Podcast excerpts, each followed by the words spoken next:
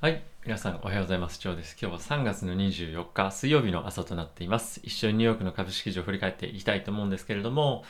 えー、今日はですね、非常に株式市場は難聴でした。で、まあ、その一方でなんですけれども、ここ最近ですね、金利上昇してましたけれども、まあ、2日連続で下落といったところで、ちょっとここ最近の動きと違うなというふうに思った方もいらっしゃるんじゃないかなと思っています。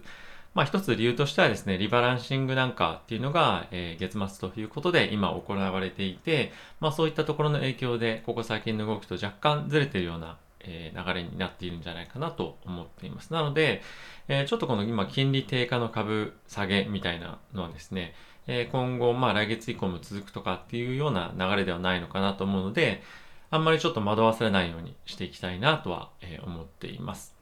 はい。まあ、それに加えてですね、えー、今日というか昨日というか、パウエルさんとイエレンさんのですね、えー、議会証言というのも行われていましたので、まあ、そういったところの影響も多少とも、えー、まあ、言わないかもしれませんが、あったんじゃないかなと思っています。はい。まあ、なので、ちょっと月末っていう要因も今一つ大きくあるんじゃないかなとは個人的には思っているので、えー、少し見方、1日単位で見ていくと難しいような状況なんじゃないかなと、え、思っています。え全体としてなんですけれども、まあ、引き続き、まあ、いろんなところですね、まあ、証券会社とかの話を聞いていると、え株に資金は向かっているというような話は、え聞いています。なので、まあ、そのリバランシングと株を買ってフローっていうのが、まあ、若干ぶつかってはいるものの、ややリバランシングのおかげで少し下がっているというようなまあ状況なんじゃないかなと個人的には、え思っています。なので、リスク的にはですね、しっかりと入ってきているというようなのが、まあ、今の状況なんじゃないかなと、え思いますね。はい。えー、セクター全体として大きく落ちているというような感じですね。やはりここ最近上げていた銘柄、特にですね、エネルギー関連、原油関連、あとは、えー、コモディティとか、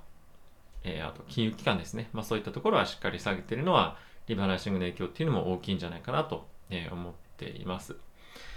はい。まあちょっとナスダックがですね、なんとか、えー、小型株とまあ、比べると持ちこたえているような状況ですけれども、まあ、そういったのは、まあ、 GAFAM に対して結構ある程度しっかりとした買いが入っているということが理由で、まあ、なんとか、なんとか持ち帰られて、持ちこたえられているというような、まあ、状況なんではないかなとは思っています。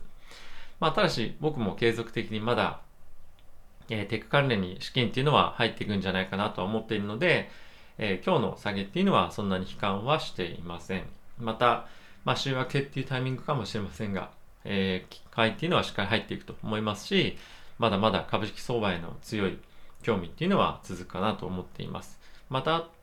まあ週明けにですね、あのー、金利上昇っていうのも伴ってくるかなとは個人的には思ってはいるんですけれども、まあ引き続きこれも、まあ成長からの、えー、必然的な利上げ、えー、物価上昇からの利上げっていうところだと思っているので、そんなに悲観はしていません。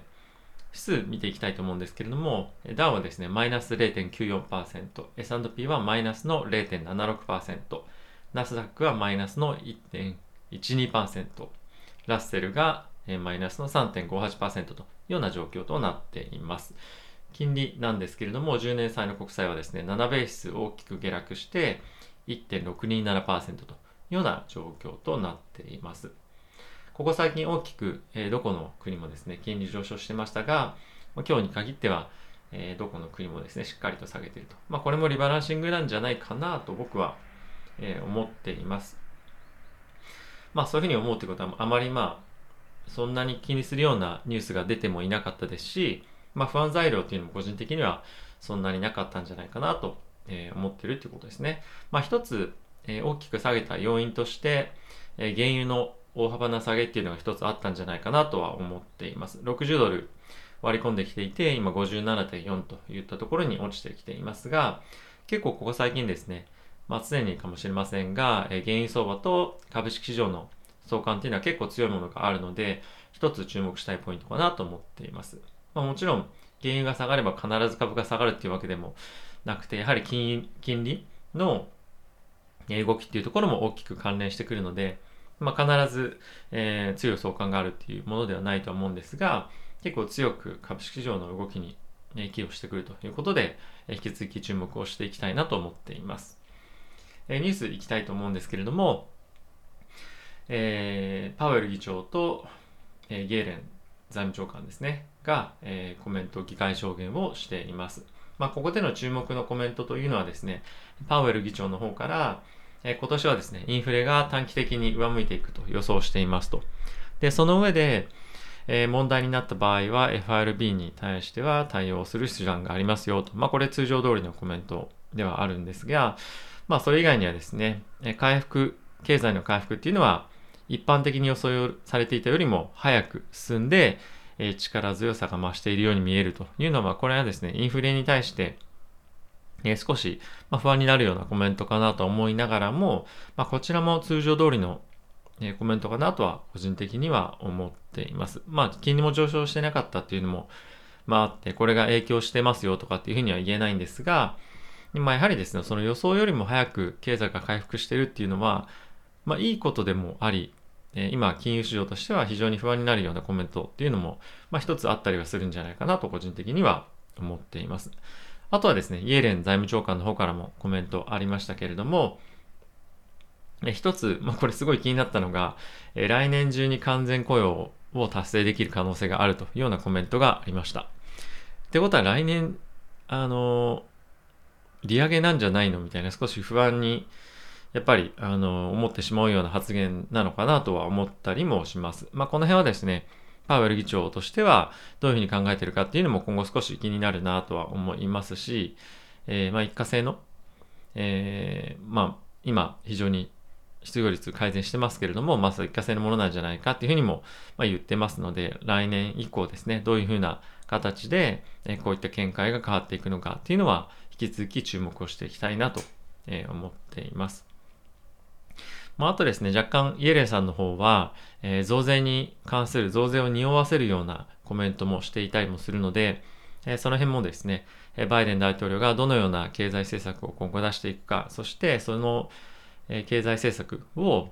えー、に対してま資金を工面する中でどういった方法でやっていくのかっていうのは、まあ、この税金なんだとは思うんですけれども、まあ、具体的にどういった税制改革なのかっていうのは、え、やっぱり注目していきたいなというようなえー、まあ、コメントでした。はい。まあ、とはですね、他の連銀総裁からもコメントがありまして、えー、ダラスの連銀総裁ですね。まあ、彼は、えー、早い段階で利上げをしていった方がいいんじゃないかっていうふうに、えー、言ってる方なんですけれども、え、早ければですね、来年にも利上げに踏み切るんじゃないかっていうようなコメントをしていました。はい。なので、まあ、あの、数少ないコメントではあるものの、やはりこういったことがですね、常にヘッドラインを賑わせるようであれば、不安感を煽る可能性もあるので、えー、まあ、このダラスの連銀総裁ですね、カプランさんというんですけども、まあ、彼が言ってるっていうことを、まあ、その真に受けるっていうよりも、あ、彼は、えー、ま、そういった方向に見てる方っていうのを、ま、少し理解しながら、マーケットも見ているとは思うので、えー、心配する必要もそこまで強くはないかもしれませんが、ま、我々としてもこういったヘッドラインが出てきたときに、あ、FRB の関係者っていうのはこう見てるんだなっていうふうにならないように、え誰がこういうふうなコメントを出してるかっていうのは少し頭に入れながらヘッドライン確認をしていきたいなと思っています。はい。まあ、ただ、えー、そういうふうなコメントをしている一方で、えー、っとですね、緩和縮小の条件となる景気の改善っていうのはまだ表面化してないということで、まあ、これから追加景気刺激策などからで、えー、しっかりとそういったところへの効果が見られるんじゃないかというふうなまあ予想ですよね。そういったことは、えー、頭の中にあるんだなっていうのは、まあ少し安心材料としてはあるのかなと思っています。あとはですね、利上げを行う以前に資産改良を縮小することが先だということなので、やはりパウエル議長と同時に、まあこういったところへの、えー、しっかりとした、なんていうんですか、匂わせじゃないですけど、利上げの前に、まあいろいろやることはあるよねっていう認識としては、えパウエル議長とそう変わらないのかなとは思うので、こちらも安心材料かなと思っています。失業率に関しては、年末に4%っていうことを彼は言っているんですが、まあちょっとこれはアグレッシブすぎる予想なんじゃないかなと個人的には、ま思っています。ただし、イエレンさんが言っている来年に完全雇用に近づくっていうコメントと、まあ、ニアリーイコールのような気もしますので、え思った以上に失業率に対しての、ね、見方っていうのは楽観的なんだなっていうのはえー、少し気になるところではありますね。はい。まあ、あとはですね、アトランタ連銀の総裁からも、えー、コメントはありました。えー、刺激策の多くはですね、恒久的なものではないとして、え、一巡した後にはインフレの圧力っていうのは、まあ、より明確にわかるでしょうというふうにコメントがありました。まあ、なので、えー、必ずしも、えー、この総裁としては、まあ、連銀総裁としてはですね、えー、今の経済っていうのがしっかり回復をしてきていて、えー、自立で、えインフレを促せるぐらいのパワーがあるかどうかっていうのは、まあ、わからないよっていうことを暗に言ってるということだと思います。なので、えまず刺激策がなくなった後、まあ、まだ不安感っていうのは持ってるんじゃないかなとは思っています。はい。なので、まあ、思った以上にインフレに対しては、まあ、そんなに心配必要必要はないんじゃないかというような、えー、意図のコメントですね。はい。あとは他のニュース行ってみたいと思うんですけれども、イギリスのですね、アストラゼネカのワクチンなんですが、まあ、アメリカの方からですね、え、データ、提出したデータが不十分なんじゃないかっていうコメントは出ていました。まあ、これは少し古いデータっていうのも入れ込んでいたということが問題視されていて、48時間以内にデータの再提出っていうのを行うというような流れとなっています。えー、ちょっと、まあ、不安になるようなニュースではあったんですけれども、これでアストラゼネカのワクチンが緊急承認できないっていうふうになると、まあ、ものすごい影響があるかどうかっていうと、アメリカの方ではそんなに影響なしということだとは思うんですが、ヨーロッパの方でのワクチン供給は、アストラゼネカに非常に大きく頼っているところもあるので、えー、ここはですね、非常に、えー、センチメントとしてネガティブになりやすいニュースなのかなと思うので、少し心配だなと思っています。まあ、あとはですね、ファイザーが、えー、メッセンジャーの、え、mRNA ワクチンを自社開発するというようなコメントが出ていました。まあ、バイオンテックっていう非常に、まあ、世界でも最高の、え、パートナー持ってるにもかかわらず自社っていうのは少し驚きだなとは思っています。またドイツですね、ロックダウン延長して、え、4月18日まで延長をしました。で、まあ、医療品店のですね、54%が今経営破綻の危機というふうになっている中で、また延長するのかっていうのは国民として非常に、えー、まあ、厳しいというような声も上がっているので、この辺はですね、